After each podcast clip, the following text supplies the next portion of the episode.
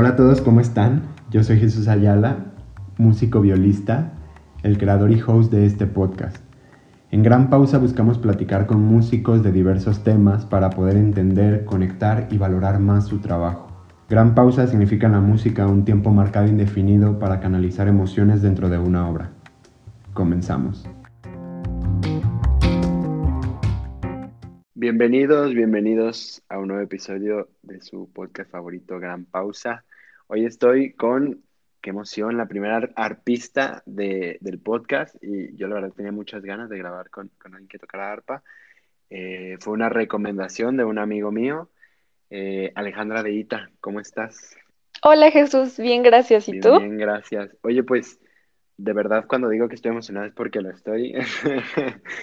Este, bueno, metiéndonos un poquito en contexto, eh, es porque aquí en Guadalajara eh, no hay muchos arpistas, incluso en la universidad no se imparte arpa, entonces es un poco complicado encontrar algunos, pues aquí en Guadalajara, por lo menos yo no conozco a nadie prácticamente. Entonces, de verdad estoy muy emocionado y pues tú estudias en Ciudad de México, que es un gran exponente para, toda la República en cuanto a música. Tienen muy buenas escuelas y muchas sobre todo. Eh, pero bien, me gustaría empezar primero con tu historia, porque tengo entendido que tocas el arpa desde hace más de 10 años, entonces me gustaría saber cómo iniciaste, por qué el arpa. Bueno, yo llegué al arpa eh, más por azares del destino, porque cuando yo tenía 10 años y estaba en, la primaria, em, escuché un festival del Día del Maestro donde unos compañeros tocaron violín y cello. Y me gustó mucho porque yo no sabía que los niños podíamos hacer música, siempre lo veía como algo muy lejano para adultos. Y pues cuando vi a los niños me llamó mucho la atención y le pedí a mi mamá que me metiera clases de violín. Pero mm, cuando encontramos las clases fueron en la em, del Centro Cultural Olin Yolistli, aquí en, la Ciudad de México. Y mm, ya habían comenzado las clases. Y violín es un instrumento muy demandado, entonces ya no alcancé lugar ahí y me dijeron que escogiera otro instrumento. Entonces entré de oyente a clase de percusiones, de cello y de arpa. Y el instrumento que más me gustó fue el arpa, me impresionó su tamaño, cómo se escuchaban las cuerdas. Nunca había visto una de cerca en mi vida, entonces sí fue una gran impresión y me gustó muchísimo. Ya después tuve la oportunidad de tocar violín un año después, pero ya no me enamoró tanto, ya me había encantado el arpa. Ok, bien. Eh, justo me, pasa lo mismo y hasta la fecha, ¿eh? O sea, no he estado mm, menos de, ¿qué serán? 30 metros cerca de un arpa. De verdad, pues solamente la he visto en la orquesta, en el teatro, pero nunca he estado realmente cerca de una. Eh, y qué, qué bonito que, que, haya sido desde, desde chica y en la primaria. Definitivamente, pues sí, el violín es, es de los instrumentos más demandados. Eh, pero qué bueno, que, y qué curioso que un niño escoja un arpa. No sé, es que te digo que como aquí no hay, a mí me parece muy impresionante. Este, sí. Bien, tengo entendido que tocas el arpa de pedales, pero antes de entrar a los tipos de arpa, porque sé que hay un montón, no sé, no sé cuántos haya, ahorita vemos si los mencionamos todos, si los mencionas, porque yo realmente no los conozco, eh, pero me gustaría saber un poco la historia del arpa, si realmente, pues no sé cuáles son sus inicios, de dónde viene, dónde nace. Bueno, pues se tiene evidencia de su existencia desde hace miles de años, con los egipcios, con eh, los griegos y los romanos.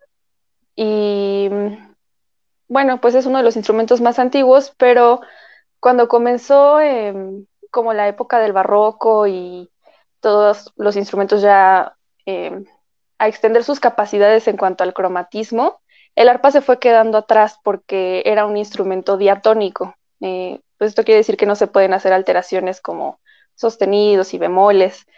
Entonces se fue rezagando mucho hasta 1580 mm, más o menos, que se empezó a, mm, hacer, eh, experimentar con el arpa. Hicieron arpas que eran dobles, eh, esto quiere decir que tenían dos eh, hileras de, cuerdas. Y aún así como que iba quedando atrás, entonces intentaron con cuerdas triples y pues también allí iba, ¿no? Como que poco a poco, hasta que mm, por ahí de 1700 hicieron el, el mecanismo que es de pedales, pero el que tenemos actualmente se le llama de doble acción, porque tenemos siete pedales, uno por cada nota, y cada pedal tiene tres distintas posiciones, eh, que son para hacer los bemoles, los naturales y los sostenidos. Entonces, eh, el arpa que estaba eh, ahí en 1700 era de acción simple, que solo se podía hacer pues natural y sostenido. Y para esta arpa fue para la que Mozart compuso el concierto para flauta y arpa en 1778. Y ya de ahí, en 1811, en París, un, un eh, fabricante francés, Erard, hizo un, arpa de doble acción, que es la que te comento que ya tiene tres distintas posiciones cada pedal y es el mecanismo que seguimos utilizando hasta ahora. Ok, qué, complejo. O sea, a ver si entendí bien. O sea, ahorita actualmente tiene siete pedales, ¿sí, no? Sí. Ok. y sirven o sea, su función es hacer sostenidos o bemoles. Sí. Los siete. Sí. Sí, porque, bueno, como son las siete notas, do, re, mi, fa, sol, la, si, tenemos los siete pedales. Y, bueno, el arpa es más o menos como si fuera un piano vertical. Las cuerdas van ascendente, ¿no? Do, re, mi, fa, sol, la, si, y se vuelven a repetir y así, por seis octavas y media. Y entonces tú, por ejemplo, al mover el pedal de Do, se mueven todos los dos. Entonces, si tú tienes un Do B cuadro, todos los demás dos van a ser B cuadro, bueno, naturales, ¿no? Si lo haces sostenido, todos los dos sostenidos se van a alterar. Y así con, con todos los pedales. Y conforme tú vas avanzando en la música, tienes que ir moviéndolo eh, conforme a las alteraciones o los cambios de tonalidad. Sí.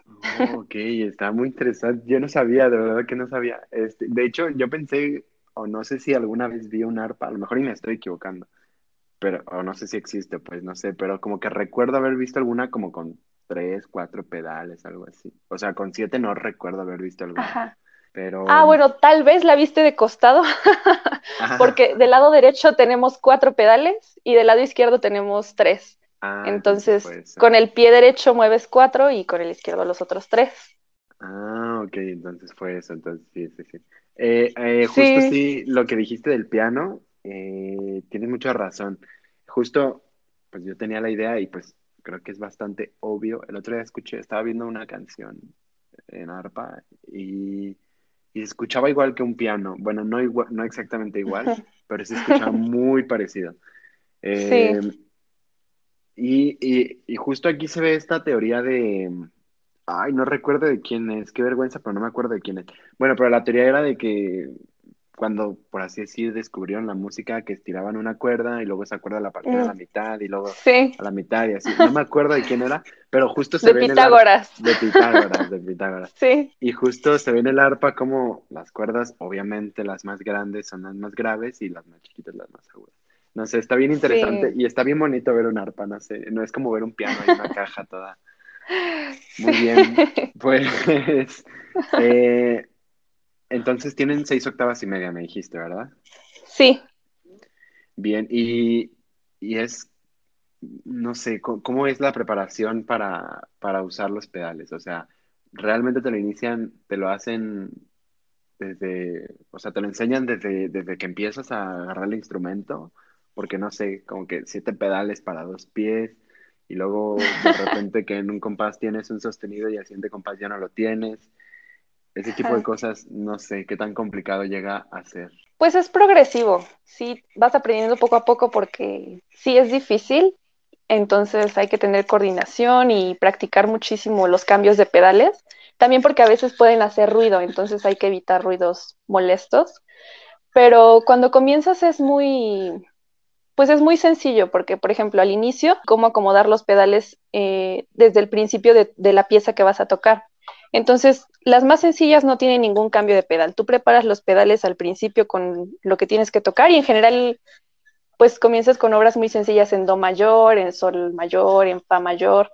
y te muestran que solo tienes que poner un pedal y ya te olvidas para el resto de la, de la pieza que tú tienes que, o sea, no es como por ejemplo en el violín que tienes que estar recordando cada vez que pasas por el fa sostenido, poner el fa sostenido. Ya cuando comienzas a hacer cambios, es muy sencillo, o sea, te, te muestran un, un, cambio de pedal en toda la obra, ¿no? O cambiarlo y regresarlo. Sí, es muy progresivo. Poco a poco vas metiendo más pedales hasta que de pronto tienes cinco cambios de pedales en un compás. ok, este, es que ah, es cierto eso que dices de, digo, bueno, no sabía, pero digo, es cierto en respecto al piano, que es mi referencia más cercana. Creo que hay un pedal en el piano, no soy pianista, no estoy seguro, pero creo que hay un pedal en el piano que se pone, que, o sea, que se deja fijo también. Este, y ahora entiendo que, que también funciona un poco similar a los pedales del piano. Un poco, yo creo que tal vez como en cuanto a, mm, no estoy segura si el mecanismo, porque los pedales del piano son más como hacia la sonoridad que va a dar el piano, ¿no? Si se va a retener el sonido, si se le pone la sordina. Y en, el arpa no cambia el sonido, o sea, tú lo pones y ya de ti depende el, pues como el color que tú le das al, al sonido, si es más piano o si más fuerte o, si haces algún efecto, pero no es tanto, bueno, estos pedales no son más bien para nada para cambiar la sonoridad, sino para cambiar eh, la alteración. Ah, ok, ok. Sí, sí, sí. Eh, me, refería al, al, hecho de dejarlo ahí metido, pues. Sí entiendo que la cuestión, pues la musicalidad, ¿no? De hacer fortes piano, pues en el arpa depende totalmente de ti, ¿no? Sí. Ah, sí, totalmente. Eh, muy bien, y te iba a preguntar sobre los tipos. ¿Cuántos tipos hay o conoces o no sé? Muchísimos. Em, por ejemplo, el arpa llegó a América con la conquista. Entonces eh, se empezó a adaptar a, los países y a la música de cada país. Por ejemplo, aquí en México tenemos el arpa jarocha, el arpa eh, que usan en mariachi, tenemos muchísimas arpas, pero no, te puedo hablar tan a detalle de ellas porque no, las conozco muy a fondo, pero cambian en cuanto a, tamaño, cómo la afinan y algunas tienen eh, como ganchitos, que es instrumento nacional, por ejemplo, de Paraguay. Eh, también es muy, muy popular en Venezuela, en Colombia, en Chile. Entonces, y sus variantes, ¿no? En cada país. Por eso te digo que hay muchísimas. Pero de las más populares yo creo que es el arpa de pedales, que es la que tocamos en las orquestas.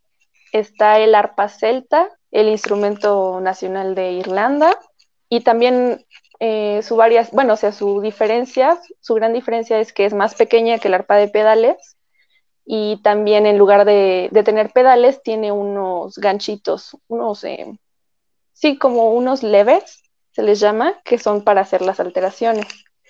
Y bueno, también tenemos arpa eléctrica, que funciona pues como la guitarra eléctrica que se conecta a un amplificador. Está el arpa electroacústica, que es como el arpa de, pedales en cuanto a tamaño, pero igual funciona como pues de forma eléctrica más o menos. Y bueno, sí, creo que son las más populares esas. Ah, entonces hay muchos tipos y entiendo, por más o menos lo que me explicaste, que también suele ser mucho por región, porque, sí. pues sí, entiendo que aquí en el sur de México, pues sí tienen, eh, pues arpas jarocha, supongo, y la del mariachi, que yo no sabía si, si era la misma, pero bueno, ya me dijiste que son diferentes. No sé cuál es la diferencia y además que me dices en otros países. Eso está bien interesante. Pero en la licenciatura, eh, bueno, actualmente estás en la, en la Carlos Chávez, ¿cierto? Sí. Eh, o en, cualquiera de estas licenciaturas o en las escuelas, como ARPA, así fija, que no sea una, una maestría o algo, enseñan, el ARPA es pues, clásica, por así llamarle, o, la más común, esta de siete pedales, ¿no? ¿No enseñan ninguna otra?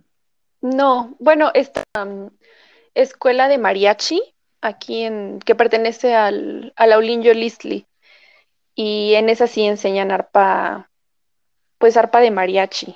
¿Pero hay alguna maestría para aprender alguna otra arpa? Ah, maestría. Mm, No, me parece que no, solo el arpa de pedales. Ya si buscáramos hacer una maestría como en, sería buscar en otro país, porque aquí no. Eso está interesante, porque justo nos lleva a lo siguiente que es, pues es saber cuánto empuje tiene aquí en México, porque, pues repito una vez más, que en Guadalajara no hay, no se imparte en la universidad, cosa que yo considero que está mal. Entiendo que la escuela pues sí es un poco pequeña, la verdad. Y como es la única escuela que hay aquí en Guadalajara, bueno, o sea, hay más, pero son privadas. Realmente es como pública, solo está la UDG. Este, entonces, pues, ¿qué tanto se le da en México?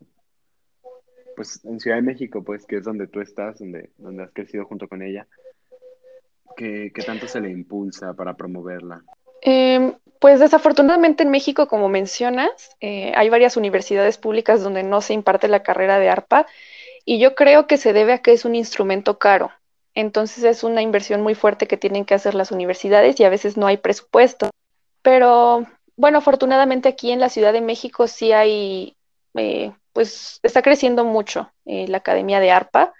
Aquí hay varias escuelas. Está el Conservatorio Nacional de Música, la Escuela Superior de Música, la Facultad de Música de la UNAM, la Olinjo Lisli y la Carlos Chávez. Y todas son públicas. Y en todas hay muy buenos maestros. Entonces, em, pues sí, ya estamos saliendo más arpistas y yo creo que en un futuro buscaremos eh, comenzar a difundirla más porque solo estamos aquí y pues de nada sirve que hayamos tantos y solo estemos aquí, en la misma ciudad. Eh, pero mm, Baltasar Juárez y él se ha encargado de hacer un concurso y festival de arpa aquí en la ciudad, donde invita a grandes arpistas de Europa, de Asia, de Estados Unidos. Y bueno, el concurso sí eh, atrae a muchos jóvenes arpistas que tienen un gran nivel. Entonces, como buscar esa competencia para subir el nivel también aquí en México ha sido muy buena. Entonces, eh, ha habido un, gran crecimiento en, cuanto a eso, porque ya México se está mostrando como referente y este festival ya está trayendo también a muchos eh, arpistas, porque en Latinoamérica es muy difícil organizar estos recitales, digo, perdón, estos eh, cursos y concursos, por lo mismo del presupuesto o porque hay muy pocos arpistas, entonces ya México es referente en la, gracias al maestro Baltasar Juárez.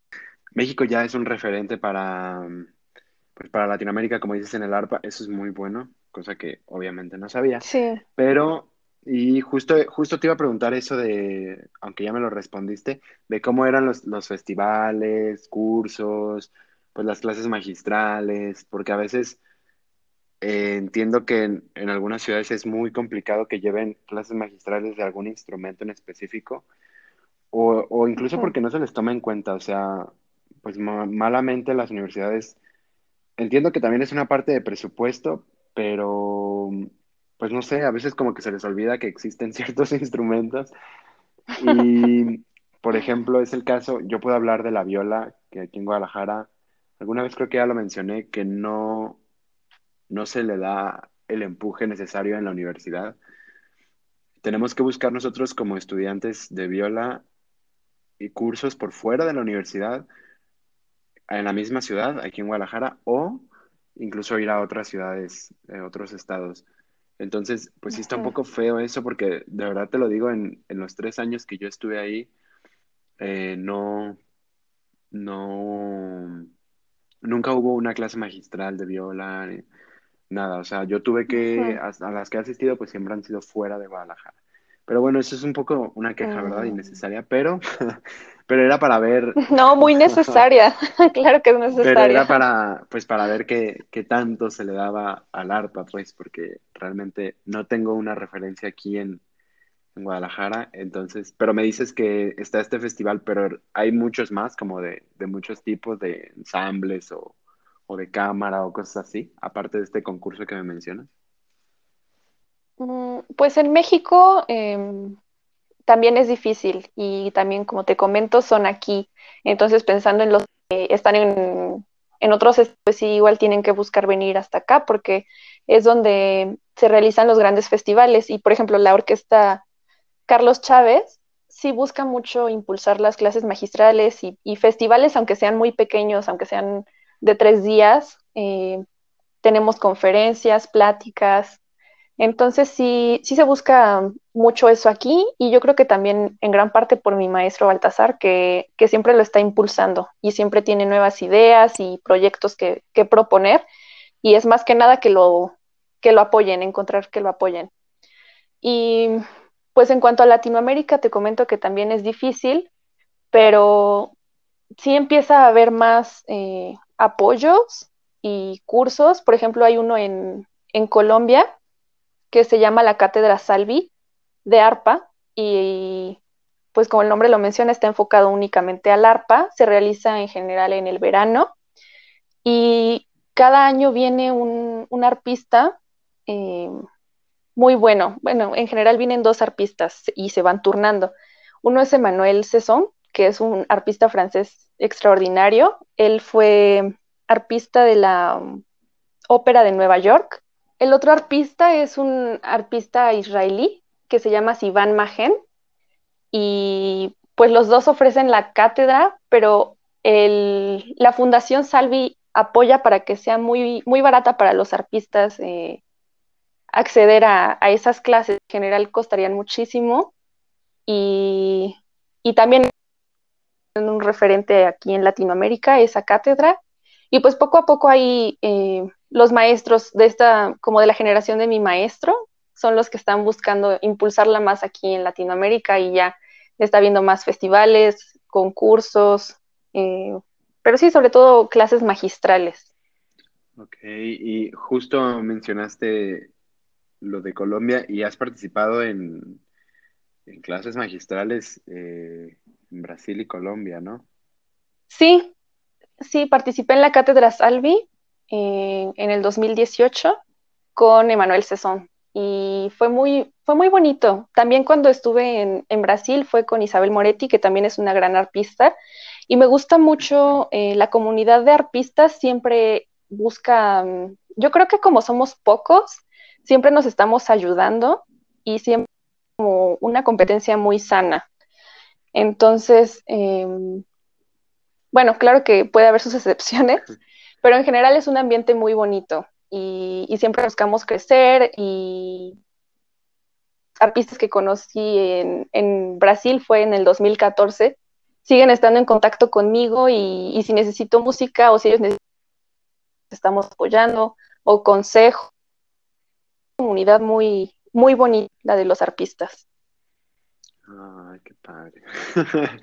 Oye, y, en la cuestión de llevarte el instrumento, a ver, porque una arpa, pues pequeña no es, entonces, ¿te, lo llevaste o la verdad lo dudo, pero puede que sí, ¿eh? ¿Te lo llevaste o allá te prestaron uno? No, allá, allá me ah, prestaron. Yo casi no, no soy de, de mover mucho el arpa, ya lo estoy cambiando porque ya estoy empezando a salir más y a tocar fuera, pero en general las escuelas siempre nos apoyan con eso. Entonces nosotras nos encargamos nada más de llegar y tocar. Súper a gusto, entonces. Sí. Eh, justo hace rato mencionabas pues, que un arpa es costosa. Eh, ¿Cuál es el precio de, no sé si la pregunta es muy directa, ¿verdad? Pero digo, pero por curiosidad científica, para, para, saber, para todos conocer, pues cuál es, de una arpa de estudiante, no hablemos de una arpa profesional.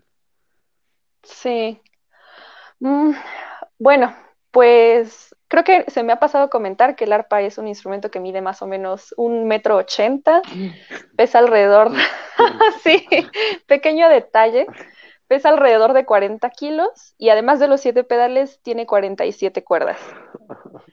Y bueno, las cuerdas también eh, tienen su, chiste porque tenemos tres tipos de cuerdas en el arpa. Unas son de seda con metal entorchado, eh, otras son de tripa de carnero y las últimas son de nylon.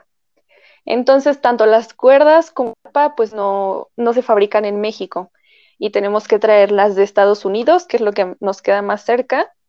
Ah, bueno, también hay muy pocas fábricas de arpas, están en Estados Unidos, en Francia. Entonces, em, pues lo más cerca y lo más fácil para nosotros como mexicanos es traerlas desde Estados Unidos. Y yo creo que un arpa de estudiante está como eh, 10 mil dólares. Y bueno, pues con el tipo de cambio, sí está cada vez más difícil para nosotros porque el dólar sube y sube. Wow. ok, qué difícil, qué difícil tocar un instrumento que, pues ya me dijiste que es todo de importación, entonces. Sí, hasta la música, todo es muy difícil de conseguir para la llave para afinar. Sí, sí está difícil, las cuerdas. Eh, eh, y el material es muy, o sea, están hechas de madera, ¿no? O de, sí, y sí, son de madera. Es madera muy, o sea, que no se encuentra aquí en México, o por qué no se fabrican aquí. Yo creo que no se fabrica aquí principalmente porque es un instrumento muy caro y la fabricación es muy, pues es muy difícil. También el arpa tiene más de 1900 piezas y, y las cuerdas ejercen una presión de más de 2000 toneladas.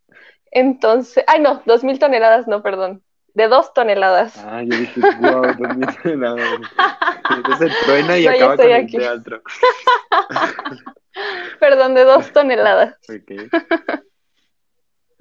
Entonces sí, es muy difícil y, ya las fábricas que, que, existen ahora son fábricas que llevan muchísimo tiempo, entonces yo creo que aventurarse una aquí sería difícil. Tal vez si viniera aquí una de las que ya están y pusiera una como fábrica, pero pues ya con la experiencia de, de tantos años, pues tal vez sí, sí funcionaría. Bien, muy bien.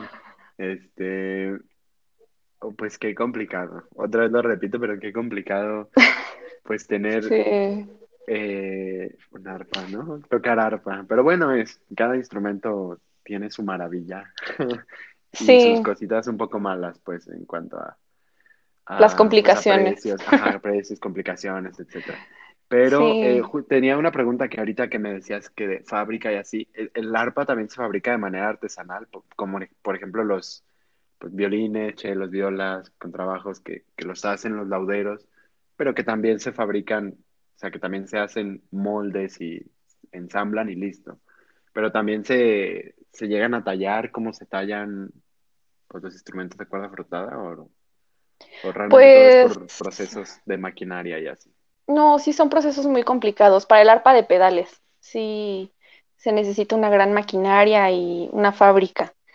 Mm, un arpa artesanal, pues sí, sí hay también, pero son más em, arpas celtas, como las que te comentaba, que tienen ganchitos, porque no tienen todo el mecanismo de los pedales.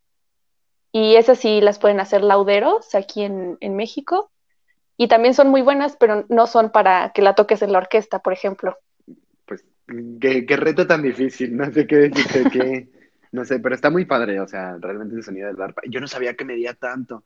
Pues sí. que te digo que nunca he estado con, o sea, cerca de una, entonces pues yo la veía lejos en el teatro y era un arpa. Pero wow, qué, Sí, son enormes. Muy bien, y pues ya casi para terminar, me gustaría que me mencionaras un poco de los mitos que, que se escuchan del arpa. O sea, no sé, carrilla que echan de, de otros músicos o no sé, o cosas que se dicen que no son ciertas. ¿Qué, hay de, decir de eso? Bueno, pues yo creo que uno de los mitos más fuertes que ya poco a poco se ha ido quitando, afortunadamente, es que el arpa es un instrumento de mujeres. Y esto se debe a que se popularizó en la época de la reina María Antonieta en Francia. Se volvió muy popular en las cortes. Entonces tocaban eh, las damas de las cortes y, y se volvía muy, bueno, se veía como un instrumento femenino. Y todavía me sorprende que a veces sí me preguntan, ¿a poco hay hombres? Y pues sí, sí hay muchos hombres y son muy buenos. Y de hecho el arpa requiere de muchísima fuerza para, para, bueno, para jalar las cuerdas, para sacarles un buen sonido. Entonces, pues ya creo que poco a poco se ha ido quitando y espero que, que termine eso. y sí, es uno de los más frecuentes. Otro, no sé, pues siempre cuando mencionamos lo de que son de tripa las cuerdas, nos dicen que si son de gato. y pues no, son, son de carnero. Y, bueno, ah, también otro que siempre nos dicen que si somos angelitos o sirenas, y pues no. siempre se nos tiene como esa imagen de lo angelical, pero el arpa tiene muchísimos colores, muchas cosas para ofrecer y, y no, o sea, podemos hacer mucho más que sonidos angelicales. podemos hacer sonidos muy estruendosos también. ok, bien. Eh, qué divertido. sí, que, el de el de que me dijiste al principio, ah, el de hombres y mujeres, yo nunca lo había pensado, no sé, como que, bueno, pues tal vez porque no estoy muy enterado de, de ese instrumento, pero pues sabe, como siempre he visto hombres y mujeres, pero... Ay, qué bueno.